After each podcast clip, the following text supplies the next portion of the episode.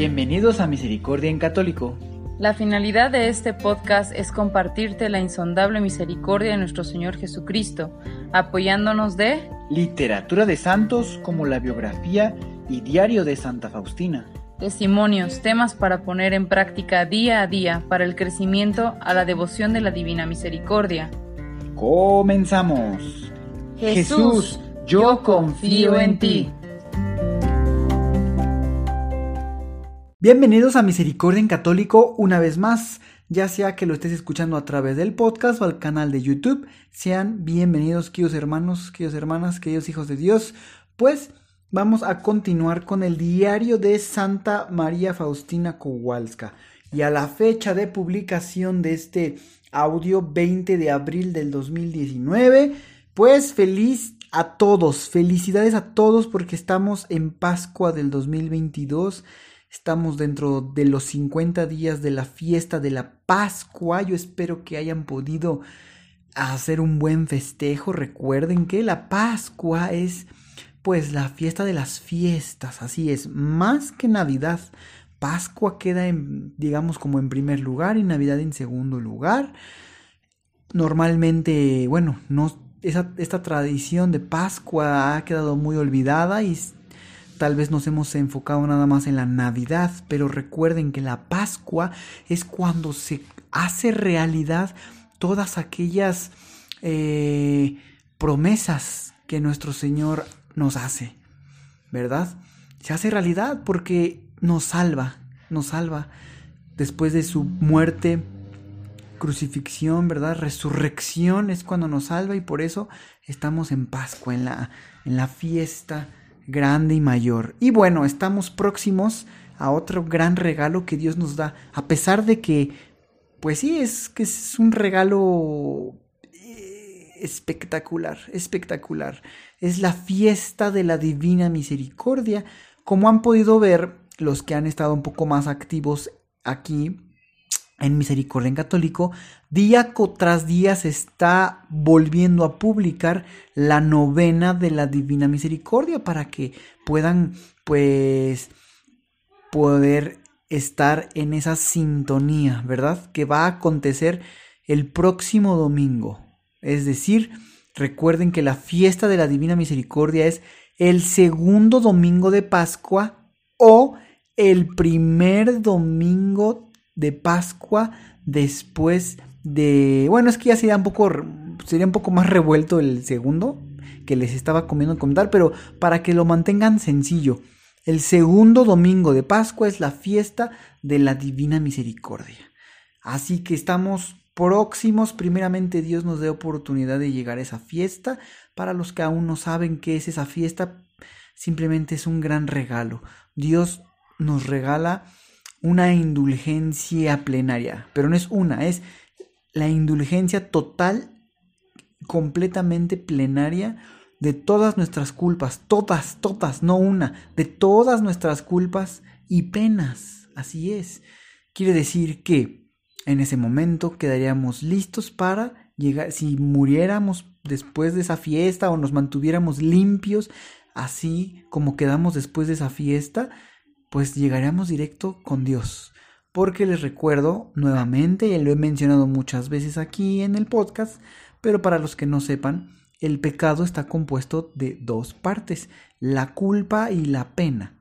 Cuando tú vas al sacramento de la confesión y pues pides perdón de tus pecados, cuando el sacerdote te absuelve en nombre de nuestro Señor, lo que se te quita, lo que se te borra es la culpa. Ya no hay culpa. Pero se queda el otro elemento del pecado, que es la pena. Y esas penas son las que vamos limpiando, las podemos limpiar aquí en la tierra con indulgencias plenarias. Cada indulgencia para cada pena. Y si no alcanzamos a limpiar todas las penas aquí, pues para eso está el purgatorio, para limpiar todo lo que quede antes de entrar al paraíso con nuestro Señor. Pero es lo, bonito de esta fiesta, que Dios nos regala una indulgencia total para todas nuestras culpas, todas nuestras penas. En una sola fiesta quedamos limpios completamente. Entonces, pues los invito a que se acerquen para que puedan pues favorecerse, enriquecerse con este gran regalo que Dios tiene para nosotros. Ya consumí más o menos cinco minutos, disculpen, pero vamos a continuar entonces. Quería dar este gran aviso de la fiesta, ya está próximo. Vamos a continuar un poquito nada más para que no se haga tan largo este audio. Vamos a comenzar con el numeral 332. Jueves. Al empezar la hora santa, quería sumergirme en la agonía de Jesús en el huerto de los olivos. De repente oí en el alma la voz. Medita los misterios de la encarnación. Y de pronto, delante de mí apareció el niño Jesús, de una belleza resplandeciente. Me dijo cuánto agradaba a Dios la sencillez del alma. Aunque mi grandeza es inconcebible, trato solamente con los pequeños exijo de ti la infancia del Espíritu. Ahora veo claramente cómo Dios obra por medio del confesor y cómo es fiel a sus promesas. Hace dos semanas, el confesor me ordenó meditar sobre la infancia del Espíritu.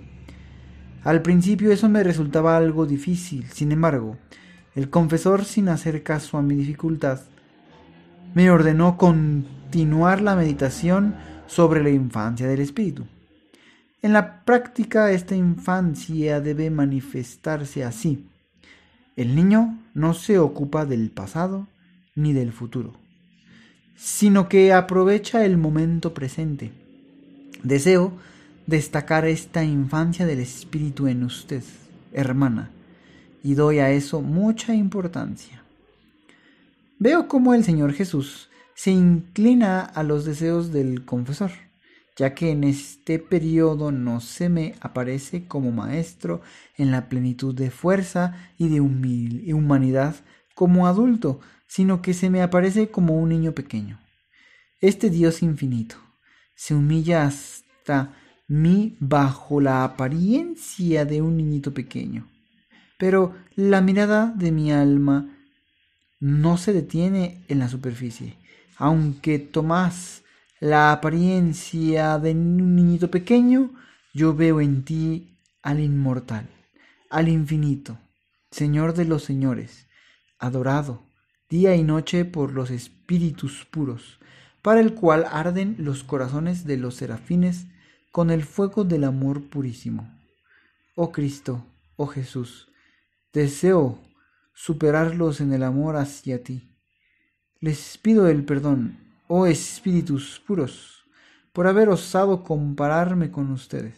Yo, un abismo de miseria, una buragni de miseria, pero tú, oh Dios, que eres un abismo inconcebible de misericordia, absórbeme como el ardor del sol absorbe una gota de rocío. Tu mirada amorosa allana todo abismo. Me siento sumamente feliz de la grandeza de Dios. Ver la grandeza de Dios es para mí absolutamente suficiente para sentirme feliz por toda la eternidad. Una vez, al ver a Jesús bajo la apariencia de un niñito pequeño, pregunté, Jesús, ¿por qué ahora tratas conmigo tomando el aspecto de un niñito pequeño? Después de todo, yo veo en ti a Dios infinito, al Creador y a mi Señor. Jesús me contestó que hasta que yo no aprendiera la sencillez y la humildad, trataría conmigo como un niño pequeño.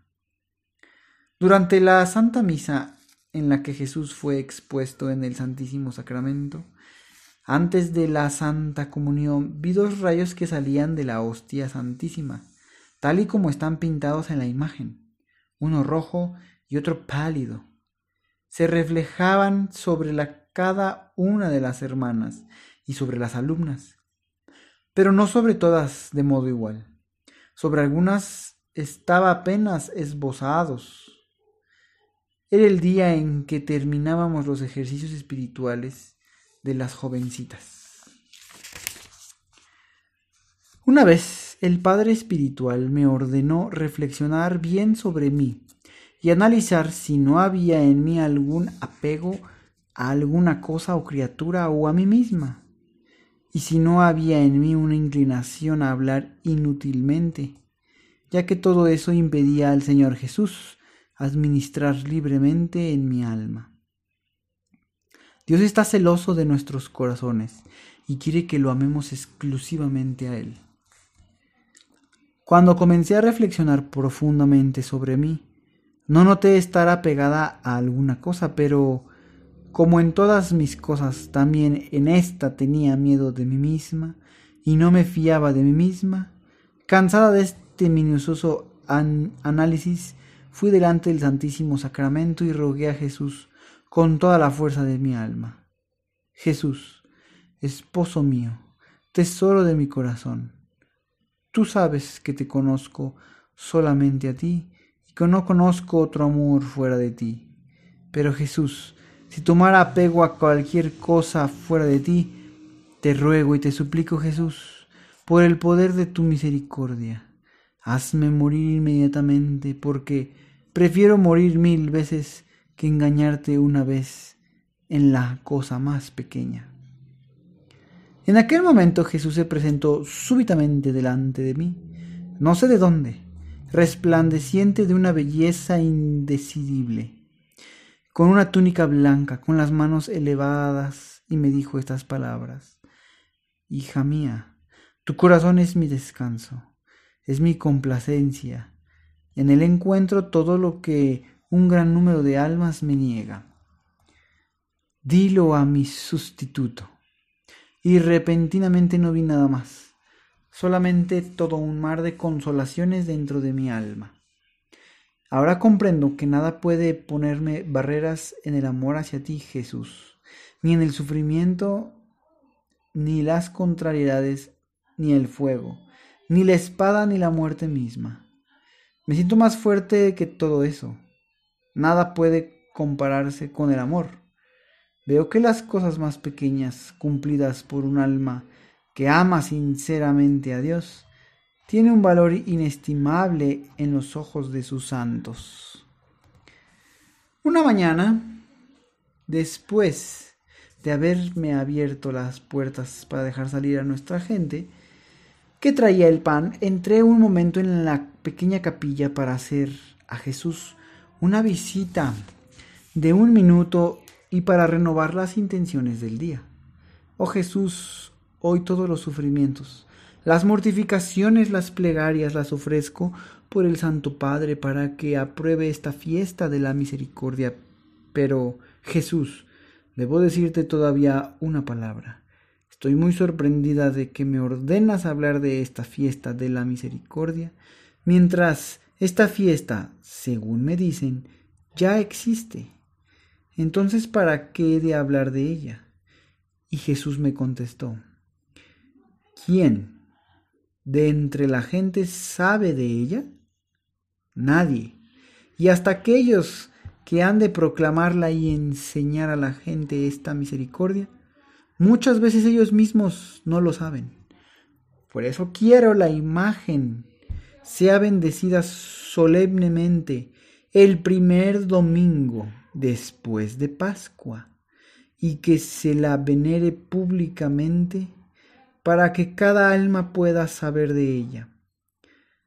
Haz una novena según la intención del Santo Padre, que debe constar de treinta y tres actos es decir, de repetir este mismo número de veces la oración a la misericordia que te he enseñado.